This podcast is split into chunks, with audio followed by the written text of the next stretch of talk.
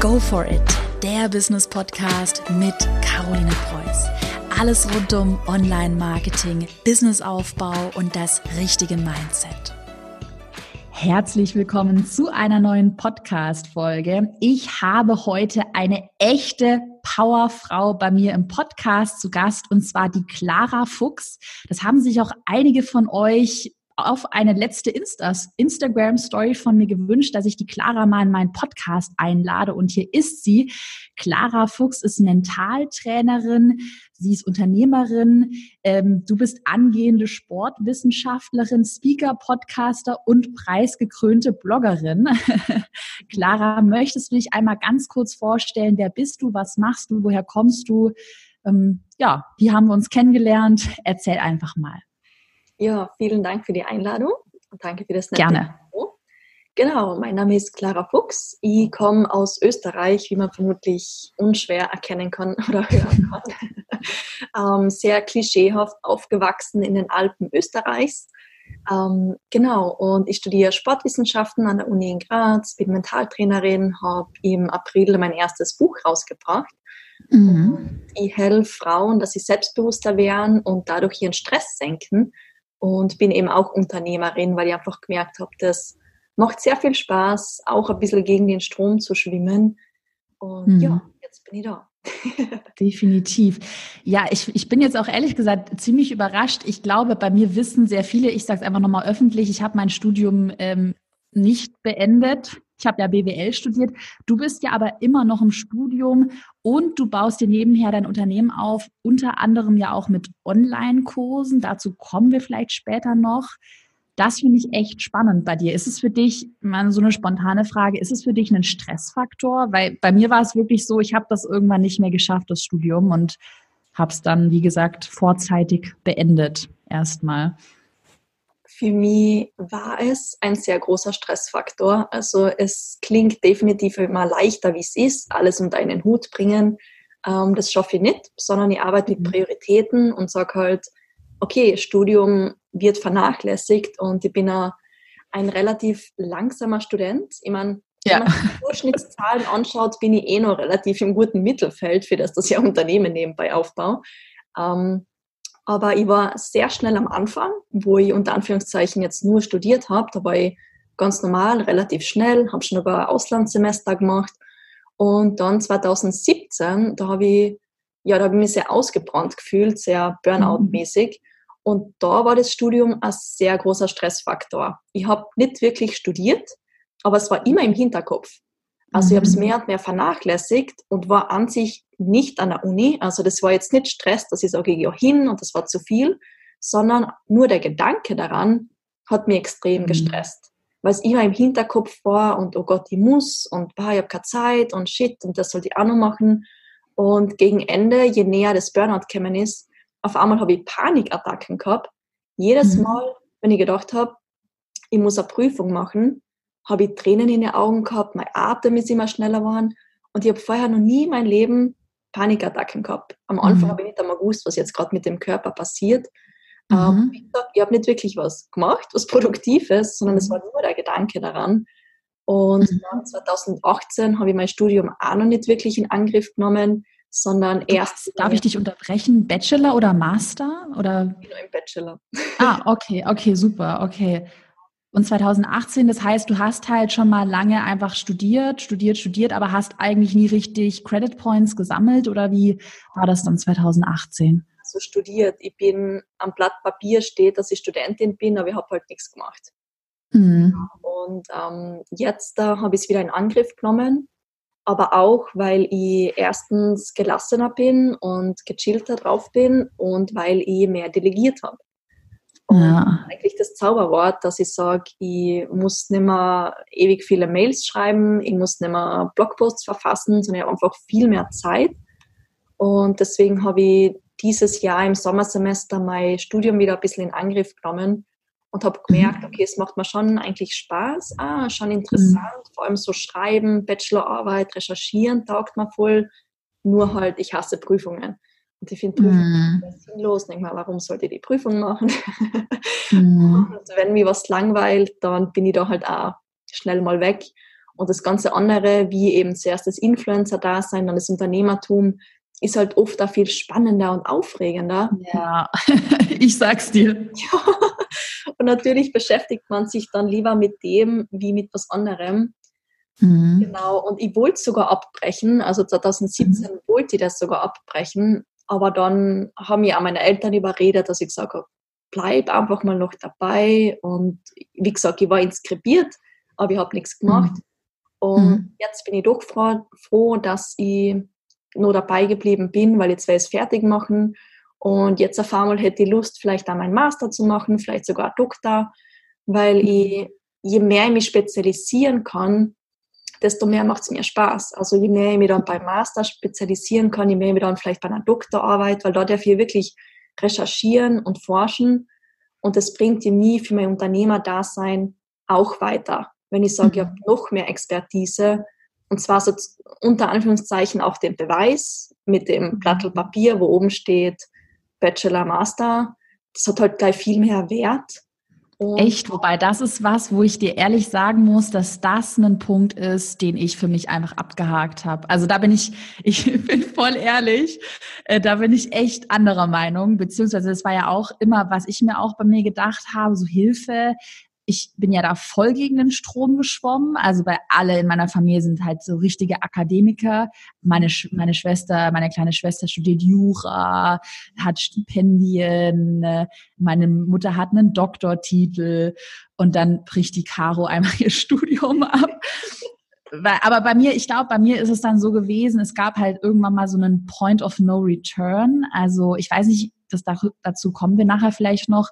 Wie, wie hast du dein Team aufgebaut? Also hast du Mitarbeiter oder Leute, also ich habe mich halt irgendwann mal, ich persönlich habe mich halt dann entschieden, ich habe dann gesagt, okay, jetzt mache ich nicht was anderes. Mhm. Jetzt fange ich einfach mit dem ganzen Unternehmertum an. Aber ich finde es auch cool bei dir zu hören, dass du beides machst. Weil ich glaube, ganz viele, die jetzt auch zuhören, bei mir im Podcast, die haben vielleicht noch Kinder. Ähm, viele, ich glaube, das ist auch nochmal spannend, die arbeiten vielleicht noch nebenher, wollen sich nebenberuflich was aufbauen. Mal so ein Themawechsel, weil es mich einfach interessiert, wie organisierst du dich dann? Also was ist der Schlüssel zum Erfolg, wenn du vorhin Delegieren angesprochen hast? Mit wem, an wen delegierst du? Hast du Mitarbeiter? Wie gehst du vor? Mhm. Ähm, also ganz kurz noch einmal zu dem mit dem mhm. Wert, ob man studiert mhm. oder nicht. Mhm. Hat das auch früher, habe ich mir auch gedacht, deswegen wollte ich es abbrechen, weil ich mhm. dachte, ah, so ein Blödsinn, das brauche ich ja nicht und ich kann schon alles. Und für mich kommt es sehr darauf an, welche Nische das ist. Mhm. Also bei BWL-Studenten bin ich ganz ehrlich oft sehr kritisch, weil die studieren drei Jahre Bachelor und dann wollen sie mal was von Unternehmertum erzählen. Da bin ich dann schon immer so, mm. Ja. Aber halt in meinem Bereich Mentaltraining, da gibt es halt viele so Esoteriker oder ja, ich weiß, was du meinst. Also es, für mich kommt es halt sehr darauf an, welche Nische das ist und welcher Bereich und macht halt einen Unterschied, wenn es, also auch rechtlich Bereich, vor allem in Österreich, nicht jeder darf sich Coach nennen, mhm. sondern je nachdem, was ich für ein Studium habe oder für eine Ausbildung habe, das, das sichert mich rechtlich ab. Das war für mich ein großer Grund. Ne? Genau. Ja, stimmt, du hast recht. Das weiß ich auch von ähm, einigen Erfolgskurskunden. Ne? Du bist ja auch ein Erfolgskurs dabei, da war auch mal eine Diskussion ähm, in Österreich. Stimmt, hast du recht. Ja. Ja, tatsächlich, ich muss auch ehrlich sagen, nochmal zu dem Thema, was du auch meinst mit dem BWL-Studium. Ich habe am Ende nur noch die Kurse gemacht, die mich echt weiterbringen. Ich hatte einen Steuerkurs, Buchhaltung und sowas. Äh, das war noch das Erste, was ich gebraucht habe. Und auch da irgendwie war das alles nicht greifbar. Ich hatte immer super Noten, aber ich habe es nicht verstanden irgendwie. Und jetzt hatte ich das erste Mal eine richtige BWA meines Steuerberaters, wo so und wo ich mir dachte, das, da lerne ich jetzt richtig. Ich habe halt die BWA ausgewertet, habe mit dem Steuerberater gesprochen. Ich glaube, es kommt halt immer drauf an. Ich glaube tatsächlich, so BWL ist halt einfach viel Learning by Doing. Ich meine, was interessiert dich im Studium, äh, wie viel Körperschaftssteuer du in der GmbH zahlen musst, wenn du selbst keine GmbH hast. So, I don't care. Ja, voll. Ja. Super. Ähm, wo waren wir stehen? Was meinst du? Ähm, Delegieren und bei der Organisation waren wir gerade. Ganz genau. Das war nämlich die nächste Frage. Ich könnte echt so Stunden mit dir reden. Also wie schaffst du das, dein Studium und ähm, dein Business? Da bist du ja auch super erfolgreich. Ich bin auch echt überrascht, wenn man deine Website anschaut, auch den Online-Kurs, die Landingpage. Es sieht alles so aus, als ob du da ein Riesenteam dahinter hättest. Wie machst du das? Wie, wie teilst du dir die Zeit an? Ein, wie viele Mitarbeiter hast du? Also Mitarbeiter habe ich jetzt gar nicht so viel, sondern ich habe jetzt eine, die bei mir fest angestellt ist und das erst oder nur für zehn Stunden. Mhm. Aber diese zehn Stunden helfen mir schon extremst viel. Dann habe ich noch Freelancer, Freelancer, die mir den Podcast bearbeiten, Freelancer, die mir, mit mir Fotos machen und Videos schneiden. Und dann habe ich ganz äh, nette ehrenamtliche Mitarbeiterin, und zwar meine Mama. Oh. Und ähm, ich glaube, sie ist mittlerweile ein bisschen unterfordert in ihrem Job, weil sie ist eigentlich Physiotherapeutin und arbeitet Vollzeit. Aber ich wird halt doch schon ein bisschen langweilig. Und 2017 eben hat sie angefangen, für mich mehr Mails zu schreiben, ähm, weil das eigentlich einer der allergrößten Stressfaktoren für mich war. Ja. Und das war sowas, wo ich gedacht habe, das kann ich nie im Leben abgeben. Mails schreiben, Angebote, Rechnungen. Aber das ist genau eine Aufgabe, die sie jetzt macht. Und genau, das nimmt mir extrem viel Zeit und sehr viel Stress im Kopf mhm. vor allem. Genau, aber das so ist echt cool, dass du das sagst mit dem Stress im Kopf. Ich glaube, da, dazu sage ich auch mal ganz kurz was, weil das ist ja auch immer der Tipp, den ich allen immer gebe, source diese ätzenden Sachen aus. Und da ist der allergrößte Stressfaktor auch in meinem Kopf sind die E-Mails. Mhm. Und ich habe teilweise echt auch also ich habe zu meinen Mitarbeitern gesagt, ich beantworte keine einzige E-Mail, weil ich bin un, ich bin unzuverlässig, sage ich ganz ehrlich, mit E-Mails, weil ich bin so ein Freak. Du vielleicht auch so ein bisschen, hast du die Idee, dann hast du das und du machst es dann irgendwie nicht. Ich antworte da ganz langsam immer und das darf halt nicht passieren.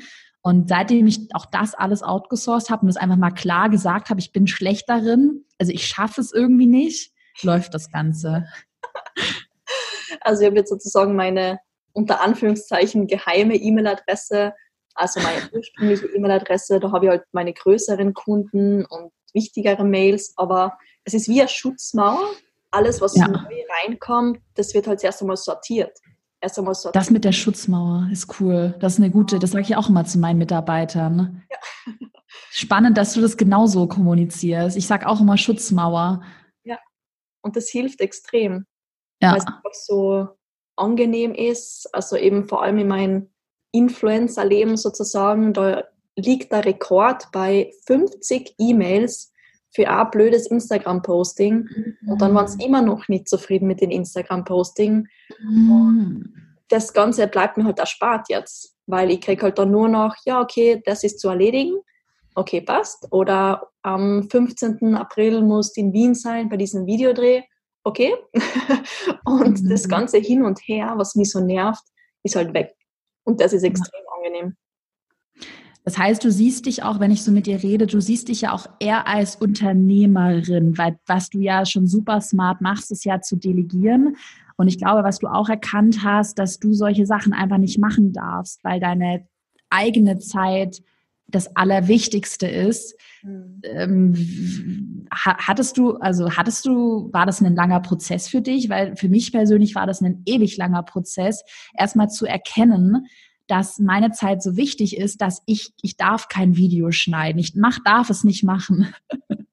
Wie bist du da hingekommen? Ich glaube, es war eher so ein Mittelmaß. Also ich bin durch die Persönlichkeitsentwicklung zum Unternehmertum gekommen wenn du dich halt mit dir beschäftigst und dann so coole, inspirierende Bücher liest, dann kommst du drauf, keiner von den Leuten hat einen 9-to-5-Job gehabt, sondern haben alle ihr eigenes Ding gemacht. Und dadurch bin ich aufs Unternehmertum gekommen. Und Delegieren habe ich an sich schon 2016 angefangen, aber das waren jetzt unter Anführungszeichen nur Fotos. Dann hat es mhm. schon ein bisschen länger gedauert, bis eben 2017, wo ich ja nicht ganz so freiwillig angefangen habe, mehr abzugeben. Das, ich habe schon auf die Nase fallen müssen und realisieren müssen, hör auf damit und probier es mhm. einfach mal und vertraue anderen.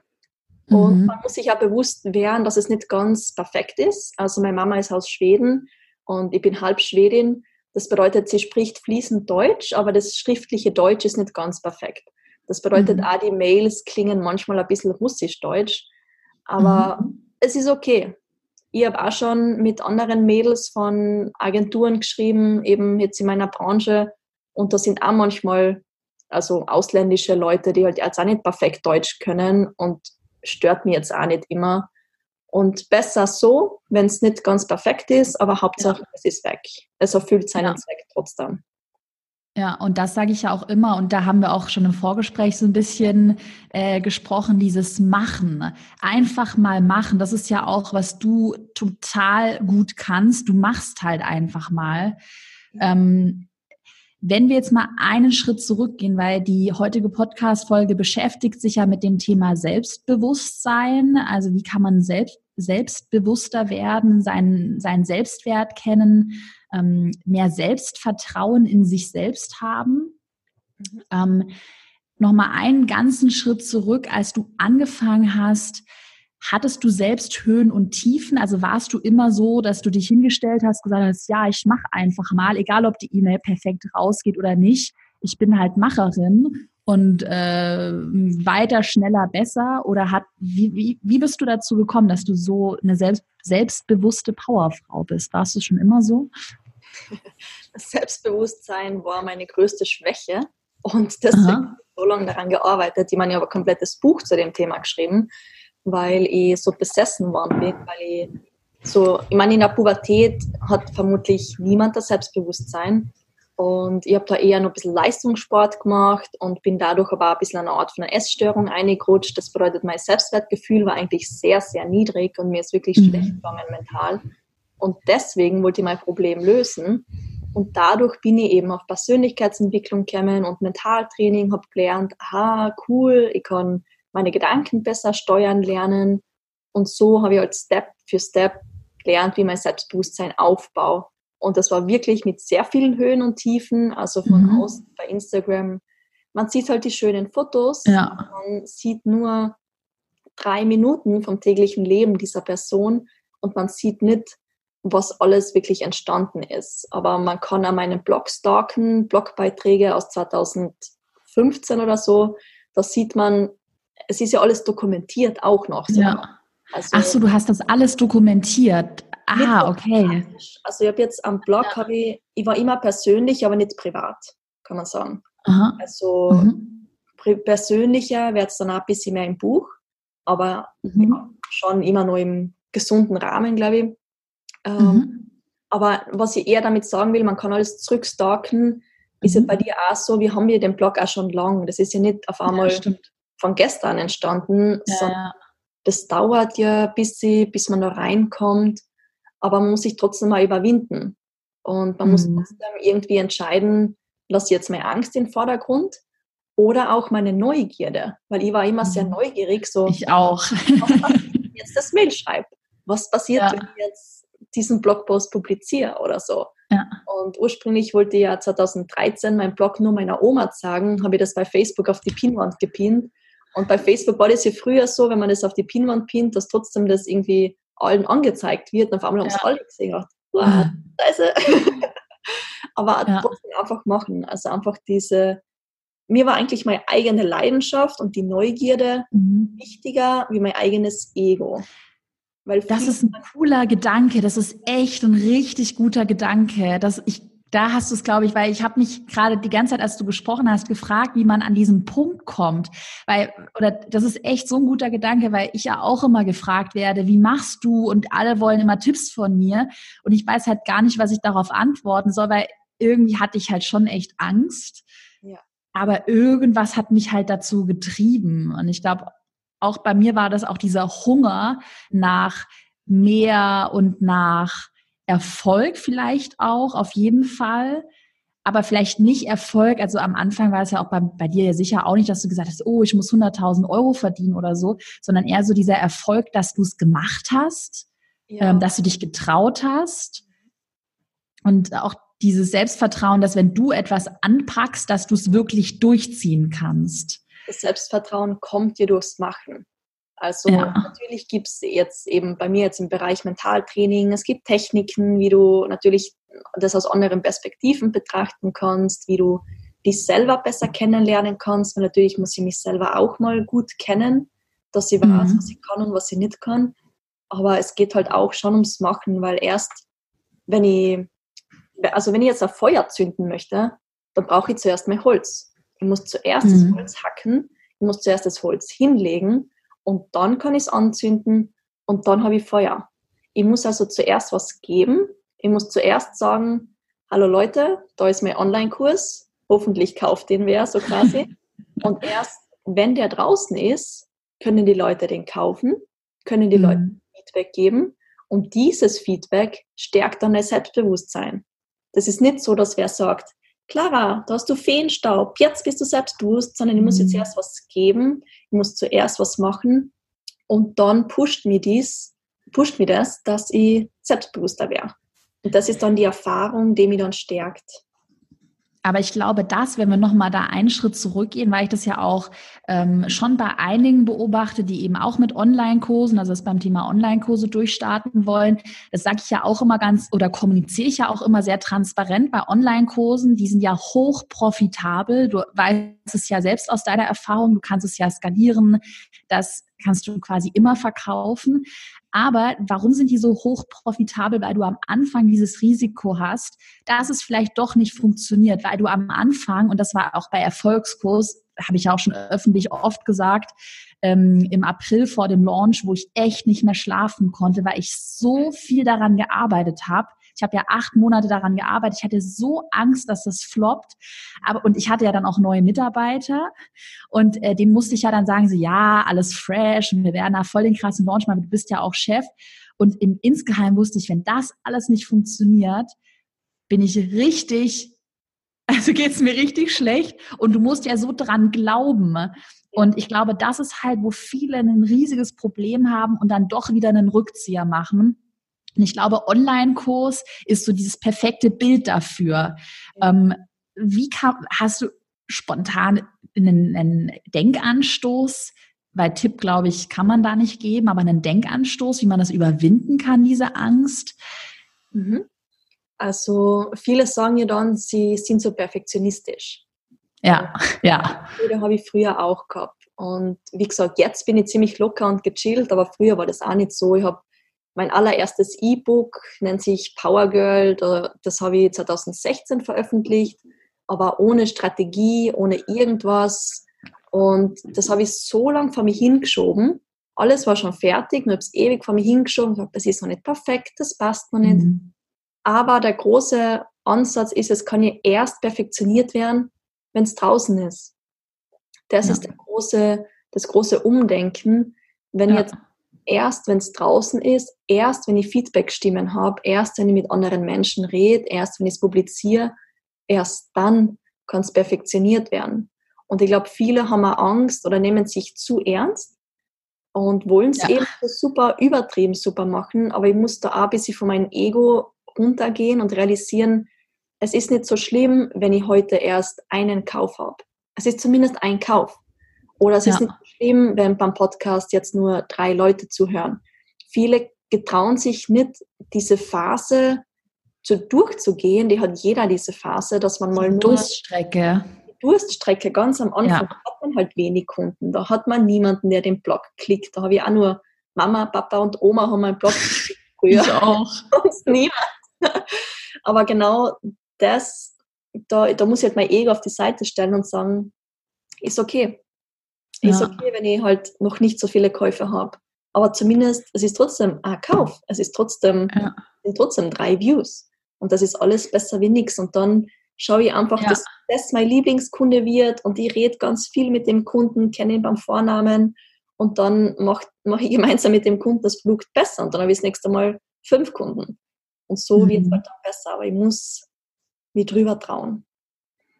Ja, ich glaube, ein guter Ansatz, das hatte der Steffen Kirchner, kennst du doch auch, der war auch bei mir im Podcast vor kurzem zu Gast und er hat was super Spannendes gesagt, was ich einen coolen Denkanstoß fand. Er hat halt gesagt, es gibt zwei Arten von Zielen. Es gibt halt einmal dieses Ziel, wo du wirklich vielleicht einen Umsatz dahinter geknüpft hast, so du willst 100 Kurse verkaufen und dann hast du dieses andere Ziel, das Ziel, dass du erstmal ins Handeln kommst und das einfach mal machst.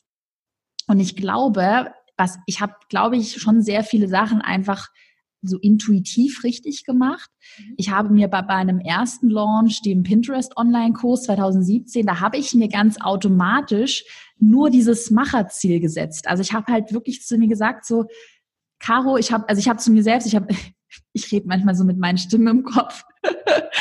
Und da habe ich zu meiner, habe ich so zu meiner schüchternen Stimme so gesagt. Ich habe immer so eine Business-Stimme und eine, die ist halt so total weiblich und schüchtern. Ich weiß nicht, ob das jetzt irgendjemand nachvollziehen kann. Total random. Und dann sagt die Business-Stimme so zu meiner schüchternen Stimme so, ja, Caro, ganz ehrlich, es zählt nur, dass du machst. Mach einfach und mach. Und dann sagt die schüchterne, ja, okay, komm, dann machen wir einfach mal. Und das war eigentlich das Hauptziel, weil dann, und danach hatte ich auch Respekt vor mir selbst. Und ich glaube, dieser Respekt, dass du was in Angriff genommen hast, das ist halt ganz wichtig. Und ich weiß nicht, wie dir es ging. Wenn man da halt einmal anfängt, dann wird man halt fast schon süchtig nach dem Gefühl, weil das so ein tolles Gefühl ist. Das ist weiß nicht, man das irgendwie. Langweilig. Ja, ja. Aber gibt es da irgendwie so eine wissenschaftliche oder kann man das jetzt aus dem Mentaltraining heraus Gibt es da eine Übung oder kann man das irgendwie noch mal so ein bisschen untermauern? Weil ich, ich sage halt jetzt ganz viele Sachen, die ich so na, einfach selbst gespürt habe. Ähm, ist es tatsächlich so mit diesem Respekt vor sich selbst? Genau, also man setzt sich ja schon das Ziel und kann sagen, okay, jetzt will ich 100 Mal den Kurs verkaufen. Und das ist gut, wenn das Ziel, wenn ich was vor Augen habe. Aber wie eben gerade in dem Beispiel, der Prozess ist hier das Wichtige. Und das ist der klischeehafte Spruch, der Weg ist das Ziel aber das macht ja Sinn, weil durch diesen Weg wäre ja zu einer neuen Person. Ich werde zu dieser Macherperson. Ich werde zu dieser selbstbewussten Person durch den Weg. Und darum geht es ja eigentlich. Wer werde ich durch den Weg, durch dieses Ziel? Und mhm. auch ein bisschen mit einem anderen Fokus aufs Ziel betrachtet, kann man sagen, vor allem ganz am Anfang, statt ich muss jetzt unbedingt 100 hundertmal den Kurs verkaufen, dann setzt man sich selber sehr unter Druck und dann macht man es vielleicht nicht. Also eine andere Betrachtungsweise, die mir vor allem auch jetzt in diesem Online-Business-Bereich geholfen hat, war einfach nur, ich will einer Person helfen. Ich stelle mir mhm, jetzt einfach ja. vor, dass ich jetzt, sagen wir, meinem Zielkunden-Avatar, der Lisa aus Berlin, die 25 ist, der jetzt diesen Kurs verkaufen will, ich will sie ansprechen und ich will ihr damit helfen. Dann gehe ich mhm. ein bisschen weg von dem Ego und dann wird meine Mission größer mhm. wie mein Ego. Das war ja. ganz lang für mich so ein Antriebspunkt, dass ich sage, hey, dass ich, mit den, dass ich mit diesem Produkt an Menschen helfen kann, ist wichtiger, als wie mein Ego, das jetzt verletzt wird, wenn es jetzt nur drei Leute kaufen. Weil mein Ego ja. ist nicht so wichtig. Aber wenn du mit deinem Produkt Leuten irgendwie helfen kannst, dann ist es viel wichtiger und viel bedeutungsvoller auch, als wie mein Ego, das da jetzt ein bisschen ja. angekratzt ist. Ja. Total. Ich glaube, und aber was auch eine Sache ist, die ich auch bei mir so beobachte, ich glaube tatsächlich, dass, ich weiß nicht, wie es bei dir ist, aber bei mir ist das Ego schon immer sehr, also ich hatte schon immer ein sehr kleines Ego. Also bei mir war es irgendwie zum Beispiel so, ich, ich fand zum Beispiel Markenklamotten, habe ich, verstehe ich, okay, ich habe mir auch mal eine tolle Tasche gegönnt nach dem ähm, Launch von Erfolgskurs. Das war so das Einzige, was ich mir echt mal gegönnt habe. Aber auch da dachte ich mir irgendwann so, also so, warum kaufen sich Leute eine Hermes-Tasche? Ich würde mir nie eine Tasche für 10.000 Euro kaufen oder Birkenbag oder ja, das sind doch diese teuren oder auch eine, also so, okay, wenn ich mal irgendwann so viel Geld habe, dann, keine Ahnung, dass es mir dann total egal ist. Aber das ist so, so jeder Mensch will Anerkennung. Auf irgendeine ja. Weise will jeder Mensch Anerkennung. Und ja. das ist vor allem so der Klassiker bei mir zu Hause im Dorf. Da kaufen sich, ich weiß nicht, wie es in Deutschland ist, in Österreich ist Audi sehr beliebt. Das ist so das, ja, yeah, ich bin cool, wenn ich ein Audi habe und dann fahren sie mit ihrem Audi durchs kleine Dorf und pimpen ihn auf, dass er laut ja. ist. Und da denkt man, warum kaufst du dieses Auto? Warum kaufst du diese Handtasche? Ist das, um zu präsentieren, hey, ich bin geil? Oder ist es, ich liebe Audis und das ist das geilste Auto und ich habe fünf daheim, das ist mein Sammlerstück. Das macht einen Unterschied. Mache ja, total. Oder, ja, yeah, ich muss damit ja. präsentieren. Und wir streben auch nach Anerkennung. Ich strebe ja auch nach Anerkennung. Natürlich ich ist auch. es eine Form von Anerkennung, wenn ich weiß, irgendwer kauft meinen Kurs. aber ich kann es zumindest irgendwie anders kombinieren, dass ich sage, ich hilf zumindest auch wen auf diesem Weg dorthin. Ich kriege meine Anerkennung und der hat was davon. Also, mhm. Dass ich mir einfach mal anders überlege, hey, wir mhm. sind alle Menschen, wir alle möchten in irgendeiner Form Anerkennung. Mache ich mein Studium, mein Medizinstudium, mein BWL-Studium, weil ich dann Anerkennung kriege? Oder mache ich es, weil ich Medizin liebe, weil ich Unternehmertum liebe? Da ist halt dann der mhm. große Unterschied, wo ich dann merke, es geht mir besser. Oder wie geht es mhm. mir dann eigentlich? Dass ich mir die Frage stelle, wie will ich mich fühlen und was mhm. gibt mir dieses Gefühl? Das ist echt ein cooler Ansatz. Mhm. Ja, ja, aber ich glaube auch gerade bei mir in meinem Business, also was für mich die größte Anerkennung ist, wenn halt Kunden mir feedbacken, ey, durch deine Strategie habe ich irgendwie jetzt im Vergleich zum letzten Launch den Umsatz verdoppelt oder auch sowas wie, äh, gerade habe ich auch ähm, eine eine Kundin, ich nenne jetzt noch gar keinen Namen, ähm, aber sie will sich auch selbstständig machen und hat jetzt ihren Job gekündigt. Mhm. Und das war so für mich, ich so, ja, geil, du hast deinen Job gekündigt, go, go, go. Und das ist für mich so, wie so eine, ich weiß nicht, ob es na, jemand nachvollziehen kann oder ob du es nachvollziehen kannst, fast schon wie so eine stolze Mama, wo du dann siehst so, wow, cool. Und auf einmal spüren die Leute dieses Gefühl, was man auch hat, als ich dann meinen letzten Job gekündigt habe und endlich die Exmatrikulation eingereicht habe. Das war für mich so ein tolles Gefühl. Und dann laufe ich so durch die Straße und manchmal wirklich, manchmal denke ich, es ist wie so ein Traum irgendwie und das Leben ist so toll und ich bin richtig gehypt, wie auf einer Droge. Und das ist für mich so die Anerkennung, wenn auf einmal mehr Menschen diese Droge spüren. Ja, voll. Und das genau. gibt dir dann auch wieder den Schub, wo wir ganz am ja. Anfang waren, zuerst was geben, Tipps ja. geben und dann kriegst du das Feedback, ja, cool, dann ist das einfach eine andere Form von Droge. Anstatt, ja, total. ist jetzt ein hartes Wort, anstatt dass ich mit meinem Auto durch die Gegend fahre, mache ich halt ja. solche Sachen. Ja. Und dann merke ich, das tut mir gut und das tut anderen gut. Und das ist das Feedback, was uns halt dann auch pusht und dann wieder mhm. dafür sorgt, dass du noch mehr machst, weil du so eine Freude daran hast. Mhm. Und ich glaube einfach, um das Ganze nochmal so ein bisschen zusammenzufassen, man muss halt einfach mal in diesen Flow kommen. Das ist ja wie so ein Rad, wo man irgendwie rein muss. Man muss einfach mal auf, auf die Welle drauf, so sag ich immer. Du musst einmal auf die Welle und das ist halt wie, ich keine Ahnung, ich kann nicht surfen, aber wahrscheinlich wie beim Surfen. Es ist super schwierig, mal auf die Welle zu kommen und wenn du dann auf der Welle surfst, dann ist es halt geil. Und ich glaube, das ist so dieser ganz kritische Punkt, bei dem viele dann irgendwie scheitern, weil sie sich nicht trauen, vielleicht auf die Welle draufzuspringen. Aber mir hat auch immer geholfen, mir rational zu sagen, so, ey, go for it, mach einfach mal weiter, weil was kann dir denn passieren, außer dass mich ein paar Leute auswachen für meinen damaligen Do-it-yourself-Blog, mhm. ist mir eigentlich egal. Mhm. Ja, ähm, man muss ja kleiner anfangen. Man sieht halt mhm. jetzt, boah, die Caro, die hat schon so viele Kurse und macht so viel Umsatz ja, aber dann, wenn ich vielleicht jetzt gerade noch keinen Videografen bezahlen kann oder so, fangen wir mit einem E-Book an. Es gibt ja, ja super Plattformen. Ich meine, jetzt natürlich wäre ein Mitarbeiter das Ziel, aber wenn ich mir auch noch keinen Mitarbeiter leisten kann, dann kann ich jetzt so anderen Plattformen wie so Fiverr oder was es alles so gibt, ja. mir Mini-Logo designen lassen, was 50 Euro kostet, anstatt jetzt ewig viel Geld für solche Sachen auszugeben. Es ist auch so Klassiker, BWL-Student, die müssen erst einmal Logo designen und Marke anmelden und Businessplan. Bis die das geschrieben haben, das dauert fünf Monate, da bin ich schon wieder, habe ich schon meinen zweiten Kurs publiziert und ja. dann im Nachhinein denke ich mir, okay, jetzt werde ich das Gewerbe mal anmelden. Ich auch. Aber ich habe zumindest dann das Geld und das Budget und kann mit dem dann weiterarbeiten. Ja. Und darum geht es ja. nicht, eben sich zu sehr in diesen Kleinkram ähm, verlieren, was mhm. mich gar nicht so weiterbringt eigentlich. Mhm. Aber trotzdem klein anfangen, dass ich sage, okay, ich kann noch keinen Kurs machen, dann mach halt ein E-Book. Ist vielleicht ja. nicht das meist profitable, aber es ist zumindest besser wie nichts. Als nichts, ja. Total.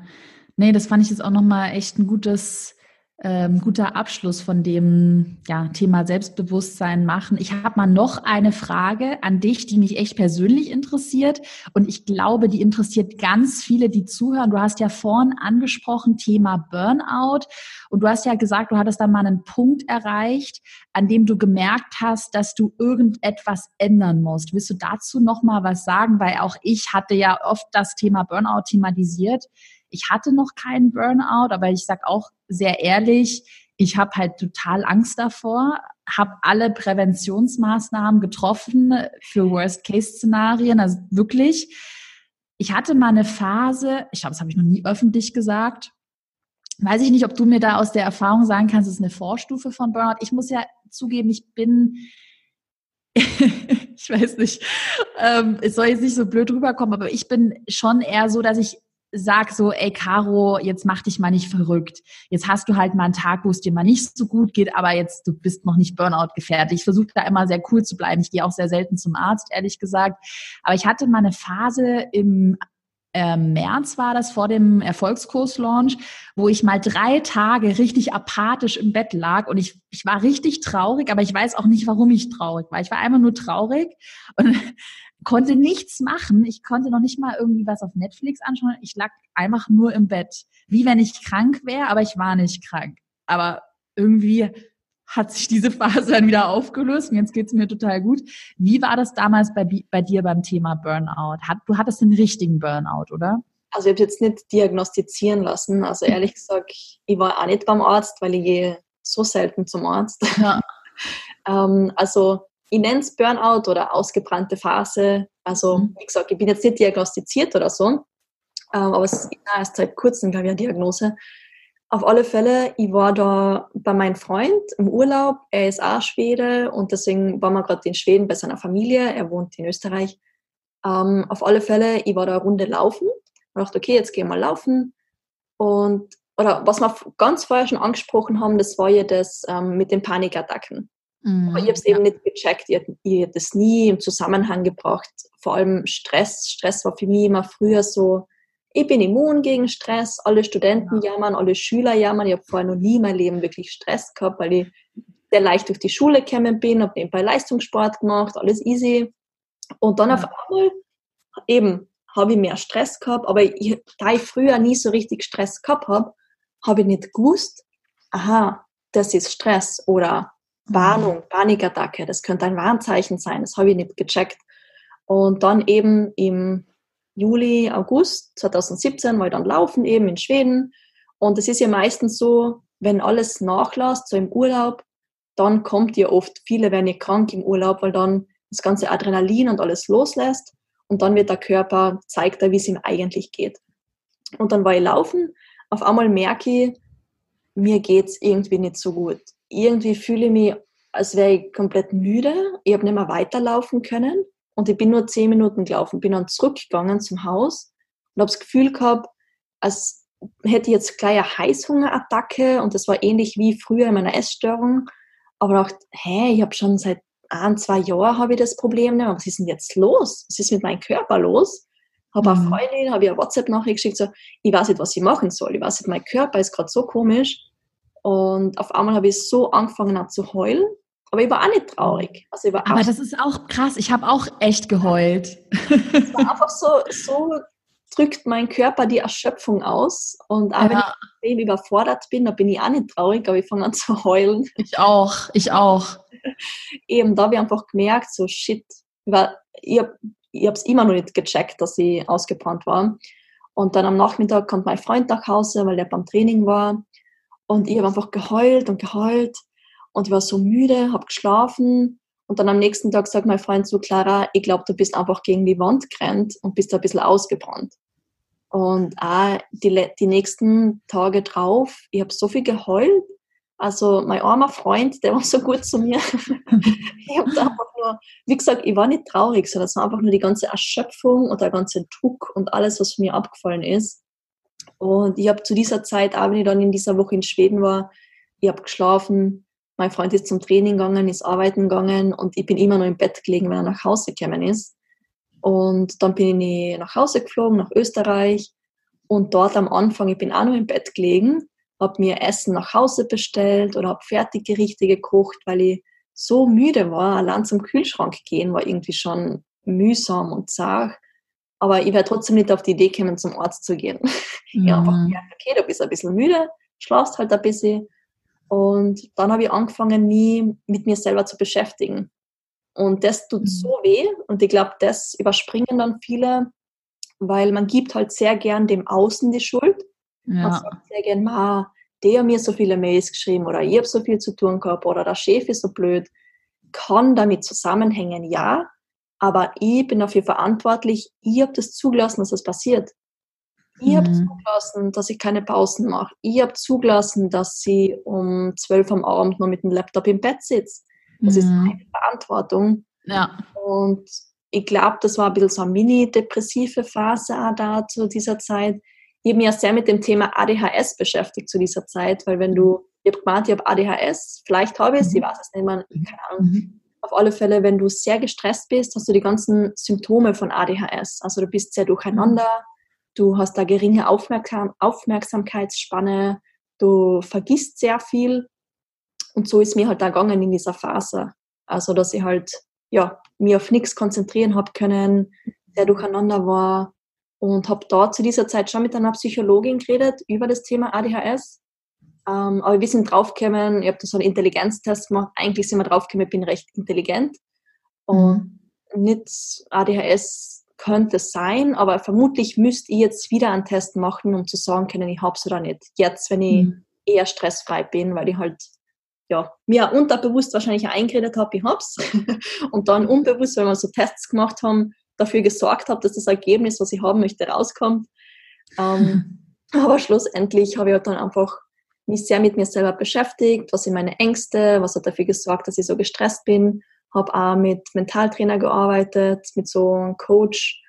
Ähm, genau, vermutlich hätte ich eher einen Psychologen gebraucht oder einen Psychotherapeuten oder wer auch immer das da löst, dieses Problem oder einen Arzt. Mhm. Ähm, ja, ich weiß auch nicht, warum ich mhm. da nicht hingegangen bin. Ich habe einfach eh andere gehabt, die mir geholfen haben und dann hat das irgendwie so funktioniert. Mhm. Aber jetzt im Nachhinein hättest du etwas anders machen können, weil, also ich frage deshalb, ich mache mir ja auch, also bei mir sagen ja auch immer viele, jetzt mittlerweile nicht mehr, weil ich glaube, viele verstehen auch und sehen auch, zum Beispiel am Wochenende arbeite ich nicht mehr, ich fahre echt oft weg, ich genieße mein Leben, ich gebe auch sehr gerne einfach mal Geld aus, habe ich früher auch nicht gemacht, dass ich mir zum Beispiel ein schöneres Airbnb mit Meerblick gönne. Ähm, aber ich frage mich halt auch manchmal so im Nachhinein, ähm, gerade auch so vor dem Erfolgskurs-Launch, ich frage mich manchmal, ob es denn an stressfreier gegangen wäre, weil natürlich ist halt auch sowas, bei mir war das ja immer das Problem, ich habe ja alles alleine gemacht. Ich hatte niemanden, du hast ja kaum auch Frauen, mit denen du dich austauschen kannst. Wenn ich da jemandem erzählt habe, so ich will damit 150.000 Euro Umsatz machen, das war ja damals das Ziel, da haben mich echt sogar Männer haben mich dumm angeschaut. Und damit war ich halt total alleine und ich denke mir manchmal, es hätte, es wäre gar kein anderer Weg möglich gewesen, weil ich ja auch damals nicht genug Geld gehabt hätte für Mitarbeiter.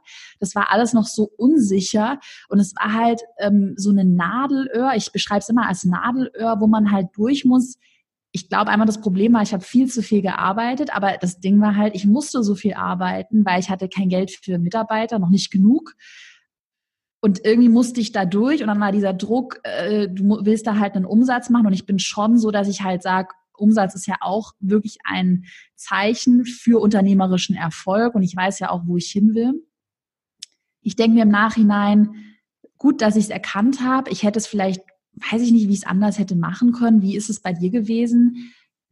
hättest du da irgendwie langsamer machen können, mehr stressfreie Routinen integrieren können? Was war so der größte Faktor für dich, der zu so einem Burnout geführt hat? Mhm. Bei mir war es sicher auch zu viel Sachen machen.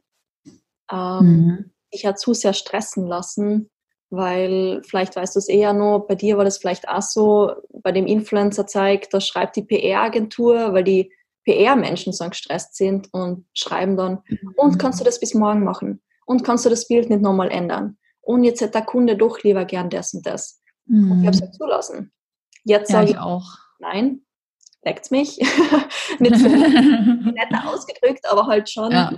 sehr hart und ja.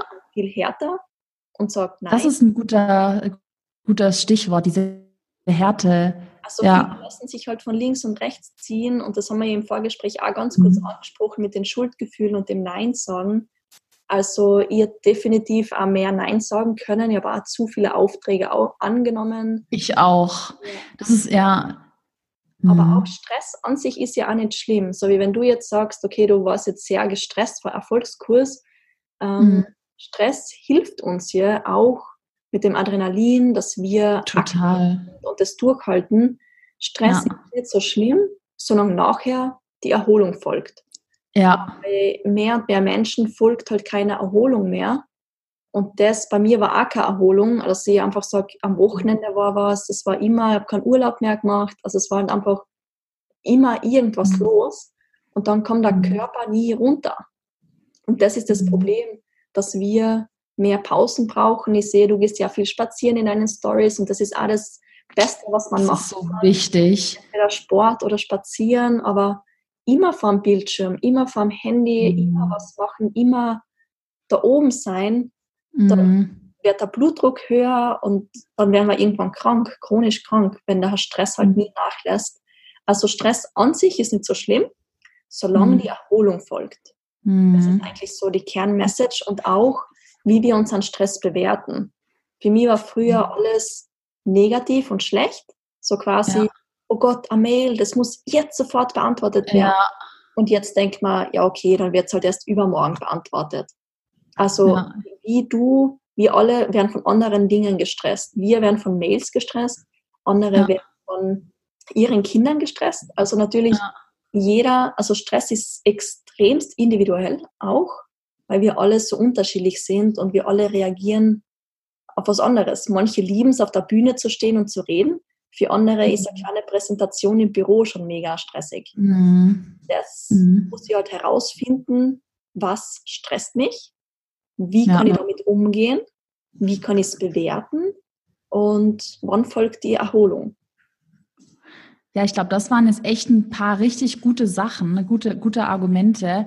Tatsächlich, was ich gemacht habe, ich habe mir, ich glaube, das würde, weiß ich nicht, ob du das auch gemacht hast, aber ich glaube, der Tipp hilft jetzt bestimmt vielen, die zuhören. Ich habe es immer für mich so gelöst, dass ich mir mal eine Liste gemacht habe, weil ich konnte halt nachts dann ganz lange nicht mehr schlafen. Also es war echt, ich war so verzweifelt teilweise, wirklich. Ja, so Schlafstörungen, das ist halt dann leider auch, ein, du brauchst mehr Erholung, aber da du nicht schlafen du kannst nicht. nicht erholen. Das war so schlimm. Das war so schlimm. Und dann habe ich aber immer eine Liste gemacht, wo ich aufgeschrieben habe, so ganz banal, was sind so die Punkte, die mich einfach stressen. Und wenn jetzt zum Beispiel, ich habe auch, ich habe es manchmal, ich bin einfach echt schlecht mit Nachrichten beantworten. Manchmal habe ich auch private Nachrichten, wo ich irgendwie es verpennt habe zu antworten.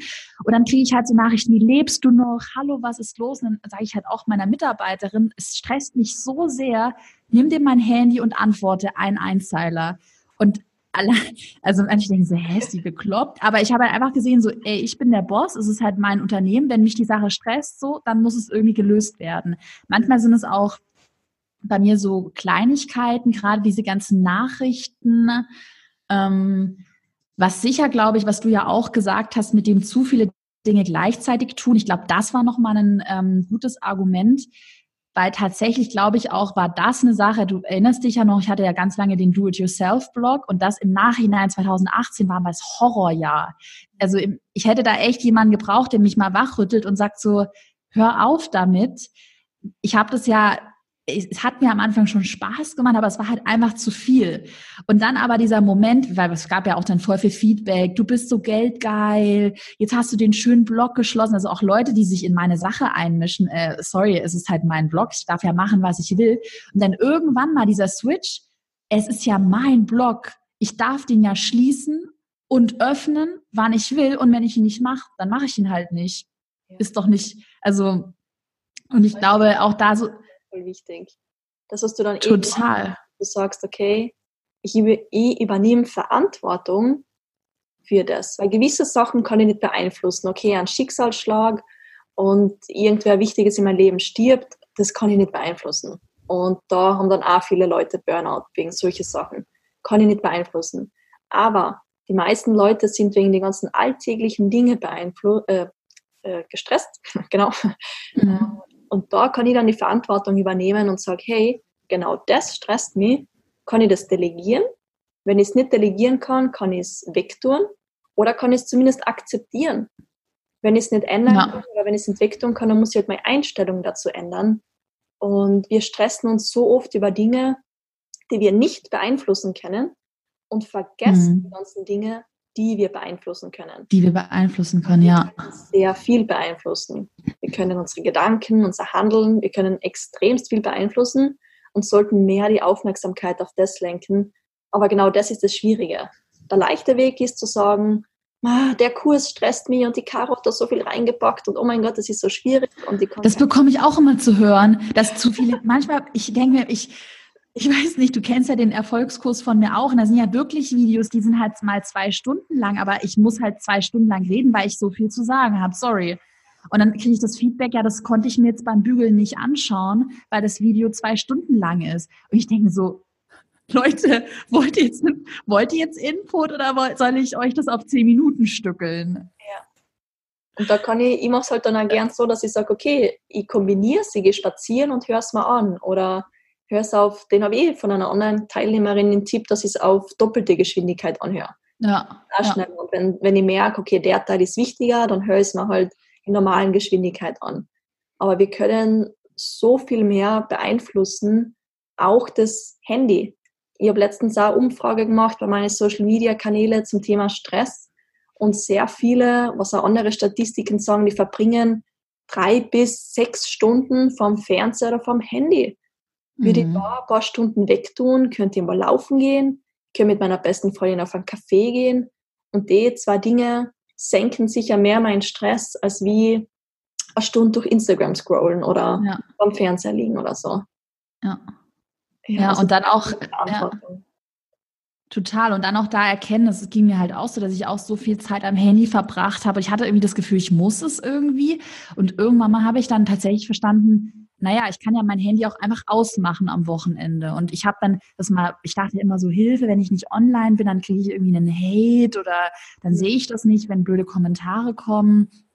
Und dann irgendwann habe ich es einmal ausprobiert und die, ich bin nicht gestorben. Ja. Ich habe am Montag bin ich immer noch aufgewacht und hatte Geld auf meinem Konto. Ich hatte keinen Shitstorm und mittlerweile mache ich das halt Freitagabends, also fast, manchmal denke ich mir so, Hilfe, Caro, jetzt wirst du wieder so normal und machst Freitagabend, freust dich so auf dein Wochenende. Aber es ist halt echt so, Freitagabend freue ich mich einfach voll aufs mein Wochenende. Das ist total cool. Immer wieder beim Selbstbewusstsein und beim Ausprobieren. Was so schließt mhm. dann der Kreis, so wie das ja dann auch gelernt beim, ja, nach meinem Burnout, dass ich einfach einmal nicht so viele Instagram-Stories machen muss, dass ich einmal mein Handy ausschalten kann am Abend, dass ich ja, auch Wochenende frei machen kann, dass die Welt nicht untergeht, wenn ja. ich am Samstag nicht online bin. Aber das kann ich halt erst herausfinden, wenn ich es ausprobiere. Total. Und ich glaube halt auch bei allem, ähm, ist halt auch wichtig, dass man wirklich dieses gesunde Mittelmaß behält, weil, ähm, also nochmal so dieser Gegensatz dazu, kam so irgendwie so spontan. Was ich dann halt auch oft höre, ist so dann, ja, das geht mir jetzt gar nicht ums Geld und das ist mir, ach, dann mache ich ja mal ganz halblang und mal ganz langsam. Ich glaube, es ist halt ganz wichtig, weil ich bin ja auch wirklich eine Macherin. Ich habe wirklich harte Ziele. Ich will Umsatzziele erreichen. Ich habe Firmen gegründet. Äh, ich habe Mitarbeiter, die ich bezahlen muss und sage dann auch immer, es ist halt wichtig, sich die Ziele schon hochzusetzen, aber trotzdem noch irgendwie realistisch dabei zu bleiben. Also dann und ich glaube, das ist so dieses Mittelding, was gerade auch für viele Frauen, was ich halt immer beobachte, ganz schwierig ist. Einerseits, ja, darfst dich nicht stressen, Stress ist böse, aber dann irgendwie Hilfe, Hilfe, Hilfe, jetzt bin ich voll gestresst. Also immer dieses, dieses, dieses Schwanken zwischen den Extremen. Ne? Ja. Ich glaube, das ist halt echt wichtig, dass man natürlich auch trotzdem, auch wenn man sagt so, ey, lass dich nicht stressen, trotzdem noch dieses gesunde Ziel beibehält vielleicht ein Umsatzziel, vielleicht irgendwie ein Ziel, dass man sagt, ich launche am 20. Oktober meinen Online-Kurs. Und wenn es dann mal halt eine Woche gibt, in der ich halt nicht schlafe, weil ich diesen Online-Kurs mache, dann ist es halt so. Genau. Und Stress, wie gesagt, haben wir ja vorher schon gehabt, ist ja dann auch okay, wenn ich in dieser Woche nicht schlafe, solange ich halt dann nächste Woche einfach ein bisschen Ruhe gebe, dass ich dann sage, okay, jetzt ist der ganze Stress vorbei, jetzt darf ich mir eine mhm. Pause gönnen. Aber die Pause mhm. muss halt dann wirklich kommen und nicht erst dann in drei Jahren, wenn es Burnout da ist, mhm. sondern halt, es soll halt dann wirklich kommen. Also man, vor allem als Unternehmer, dass man dann wirklich auch die Pause einplant, weil das wird dann oft vergessen, dass dann wirklich mhm. am Samstag im Kalender steht, frei und Laptop ja. nicht angreifen oder so. Vor allem, wenn man auch von zu Hause aus arbeitet, man in der Selbstständigkeit ist, gerade dann ist es ein bisschen schwieriger, natürlich, mhm. aber schwierig bedeutet ja nicht unmöglich. Ja. Und da muss man auch den Perfektionismus drüber hauen und man darf mal Fehler machen und man darf mal rückfällig werden oder so. Also die Kurve ist ja nie gerade, sondern ist ja immer ein bisschen ein Chaos bis zum Ziel. Also nur weil man sich jetzt ein Ziel gesetzt hat, muss man sich nicht erwarten, dass es perfekt läuft, sondern dass man sich ja die Erlaubnis gibt und sagt, ich darf Fehler machen, ich darf es mhm. mal ausprobieren, weil ganz viele haben diesen Satz noch nicht intus, habe ich früher auch nicht gehabt, so, ich darf. Ich darf mhm. entweder als Frau Vollgas geben und Umsatz machen, ich darf aber auch mir Pause gönnen, ich mhm. darf ja, machen, was ich will, ich darf das ist ja dein Leben, ne? Ja, aber dein eigenes Leben. Ne? Wem genau. gehört das Leben? Gehört es deinen Followern? Nee. Ja. aber das muss man sich mehr bewusst machen, dass man da halt eben ist immer wieder da, wo, was man beeinflussen kann, dass man sich bewusst ja. macht, was kann ich wirklich beeinflussen. Total. Und ich glaube auch das, was du jetzt nochmal abschließend mit der Pause gesagt hast, mit dem Urlaub, ist auch nochmal ein, auch ein Tipp von mir. Was ich ja gemacht habe, da gab es eine böse E-Mail da drauf. Die Kundin hat dann aber, das war, glaube ich, wir hatten zwei Stornos bei Erfolgskurs, auch total krass. Also eine Stornoquote von irgendwie ein, ein Prozent, was richtig gut ist. Die Kundin hat dann auch storniert, die hat uns ganz böse E-Mails geschrieben, weil ich war ja, das hast du ja auch mitbekommen, direkt nach dem Launch war ich ja dann im Urlaub, Amalfi-Küste, Italien, super schönes Airbnb. Das habe ich halt schon ganz lange geplant. Ich hatte halt einen Deal mit mir selbst, also die Business-Stimme hat dann zu meiner privaten Stimme gesagt, zu meiner persönlichen Stimme, ja, Caro, wenn du jetzt durchziehst und durchhältst, dann gehen wir versprochen in Urlaub und wir gönnen uns auch dieses Mal ein richtig tolles Airbnb. Und diese Business-Stimme hat es der privaten Stimme halt versprochen. So denke ich immer in meinem Kopf. Und dann hatte ich aber auch, dachte ich mir so, Hilfe, du kannst doch jetzt nicht direkt nach dem Launch in Urlaub fahren. Da gab es eine ähm, Person, die dann echt so eine böse E-Mail geschrieben hat. Jetzt macht die sich da aus dem Staub und verprasst ihr Geld, weil sie hat null gemacht, aber ich war ja auch dann noch online und habe ja alles gegeben. aber einfach dann auch zu sagen, weil das hätte mich auch normalerweise richtig gestresst ähm, und dann habe ich aber auch gesagt, so ganz ehrlich, ich habe jetzt einfach mal sechs Monate richtig viel gearbeitet. Ich gönn's mir jetzt einfach mal. Und wenn dann halt die eine Kundin storniert, Pech gehabt. Dann ist sie aber auch nicht meine Kundin, wenn sie mir so eine E-Mail schreibt. Und die Welt geht da nicht unter, wenn man mal einen Kunden verliert oder so. Total. Also ich glaube auch da, ich habe mich auch früher mal mit Stornoquoten verrückt gemacht oder man muss es ja allen recht machen. Naja, musst du nicht. Es gibt auch viele, die mich nicht mögen. Ist mir doch egal. Eben, total. Super. Ähm, was ich noch zum Abschluss dich fragen möchte, wenn man sich für deinen Podcast interessiert, wir verlinken dein Instagram, deine Webseite, möchtest du noch mal einmal was zu deinem Podcast sagen? Clara hat ja auch einen Podcast. Da gibt's auch eine Podcast-Folge mit mir, die geht aber erst später online. Wo findet man dich, wenn man also dich finden möchte? Bei iTunes und Spotify kann man überall nach Clara Fuchs suchen. Ähm, mhm. Man spricht sehr easy, Fuchs wieder ja. Fuchs. und Clara mit K, bitte. ähm, ja. Genau. Also einfach suchen und dann findet man mich ja ziemlich schnell. Und bei mir geht es eben über das Thema, was wir heute schon gesprochen haben. Mentale Stärke, Stressprävention, Selbstliebe. Genau, aber auch einfach ganzheitliche Gesundheit. Super, dein Online-Kurs Project Me Academy, da hatten wir auch im Vorgespräch so ein bisschen geredet. Wann launchst du den wieder? Sollen wir den verlinken wir auch einfach mal in den Show Notes. Du hast ja einen Online-Kurs. Willst du ganz kurz auch noch was dazu sagen? Was lernt man in deinem Kurs? Genau, also wir haben fünf Wochen Online-Kurs, nennt sich Project mhm. Me Academy, also Projekt Ich. Und mhm. da geht es darum, wie du in fünf Wochen dir selber mehr Selbstliebe schenken kannst, mehr Selbstbewusstsein aufbauen kannst und dadurch deinen inneren Stress senkst. Weil sehr oft haben wir mhm. eben so viel ja, Stress, weil wir uns den Stress selber machen. Und mhm. da geht es darum, wie ich besser mit damit umgehen kann und mein Selbstbewusstsein Schritt für Schritt aufbaue. Und bis dorthin ist auch mein Selbstliebe-Modell fertig. Ganz uh. neu. Sehr genau, cool. Die ganzen Infos. Und genau, einfach www.projectmeacademy.com gibt es alle Infos. Super, den verlinken wir auch. Ich bin ja auch sehr gespannt auf deinen Launch. und da geht es auf jeden Fall, wir hatten auch schon im Vorgespräch so über Online-Kursstrategien gesprochen. Ich reiße es mal ganz kurz an, da müssen wir auch noch mal irgendwann mal eine Podcast-Folge machen, wie dann der Launch gelaufen ist. Ja. Aber das ist ja auch ein Thema, was total spannend ist und wo man auch in, das ist ja auch ein Thema, was man halt in Online-Kursen super vermitteln kann. Ich weiß nicht, ganz kurz zum Abschluss interessiert mich wirklich äh, persönlich, wie viel eins zu eins Coaching oder Live Coaching machst du? Also ist der Online-Kurs momentan so deine Number One Einnahmequelle oder was machst du eigentlich sonst noch so? Du gibst Vorträge oder machst du viel? Genau, also Vorträge ist ein bisschen so etwas, was ich gerade mehr mache. Ich mache eigentlich keine 1 zu 1 Coachings mehr, sondern mhm. mehr auf den Kurs und eben auch gerade mein Studium. Deswegen mache ich in dem Bereich ein bisschen weniger. Und mhm. das sind meine Hauptdinge, genau. Mhm. Spannend. Da bin ich auf jeden Fall gespannt. Wir verlinken alles in den Show Notes. Ich bedanke mich, dass du heute zu Gast warst. Es war wirklich so eine mega spannende Podcast-Folge und ich freue mich, wenn wir dann mal wieder eine Launch-Podcast-Folge zusammen machen. Ne? Ja, cool. Dankeschön. Super. Bis dann. Ne? Ciao.